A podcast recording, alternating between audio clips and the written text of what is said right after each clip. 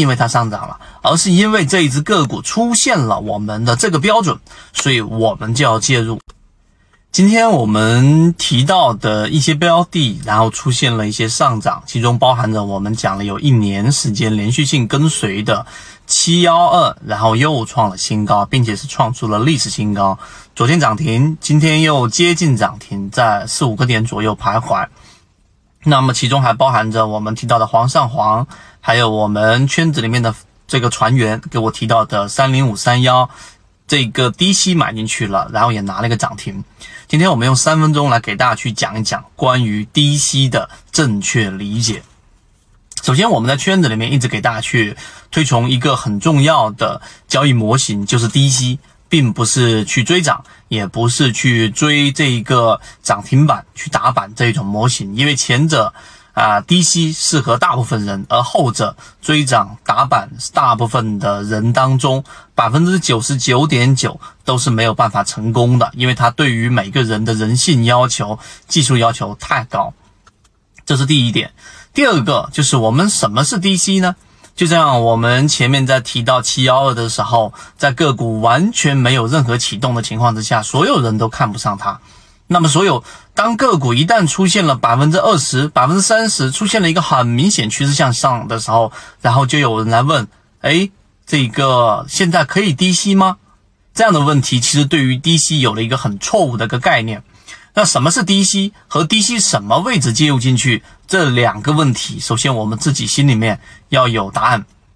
我们先说第一个，什么是低吸？那既然叫低吸，它必然是在一只个股下跌的过程当中，或在调整的过程当中去做买入。任何在上 上涨过程当中的买入，我们都不能啊准确的把它定义为低吸。这里面和大家心里面所想的可能有一点啊冲突。我们认为，当一只个股出现了一个 V 字形，当然我不确定它是一个 V 字形，但在 V 字形的右侧交易者，他告诉你说，哎。我在一个点上，我们前面圈子也告诉给大家，在前面那一个次低点，我确定这个是 V 字形的一个底底部。这个确定由什么来呢？由我们缠论里面的第一类型买点和第二类型买点来确定，来确定它在我们模式范围内是一个次高点，然后在这个位置其实是对的低吸。但是很多人呢，往往是在一只个股出现了突破。或者是在当一只个股出现了强势上涨，进入强势通道的时候去做一个介入，所以这个位置的低吸就理解错了，它不是低吸，可能我们这样去描述啊，所有人就能更清楚。呃，大部分人理解的这一种低吸的买入点位，往往是当一只个股出现了第一类型买点之后，第二类型买点上行的过程当中去做的这样的一个加仓，这个才是。大部分人理解的低吸，但实际上是我们所说的第二类型买点。所以，当你明白这一点之后，你就知道，其实平常我们自己对于低吸的理解是错误的。我们所理解的低吸是当个股已经出现了突破的第二类型买点，是我们加仓的位置。这第二、第二、第二个话题。第三个话题就刚才我所说的那两个问题当中的第二个，就什么位置去做一个低吸，你心中是不是有交易模式的？那时间关系，我后面在我们的专栏当中，我们有完整版的视频，详细的阐述了第一类型买点和第二类型买点和第三类型买点，以及第二类型和第三类型重叠的买点。第一类型买点大家应该都还记得很清楚，就是当一只个股从前一个中枢快速的调整下来的时候，在次级别出现一个背驰的时候，那么这个就是我们所说的第一类型买点。那这其实是一个比较适合的低吸位置。当所有人都习惯性的当像我们提到的七幺二已经涨上来了，当黄上黄已经开始做一些小小的启动了，现在黄上黄还在我们的自选鱼池范围之内，我们不推荐任何个股，不指导买卖，但我们方法选出来的个股标的，往往都是在一只个股第一类型啊，甚至接近第二类型的这个过程当中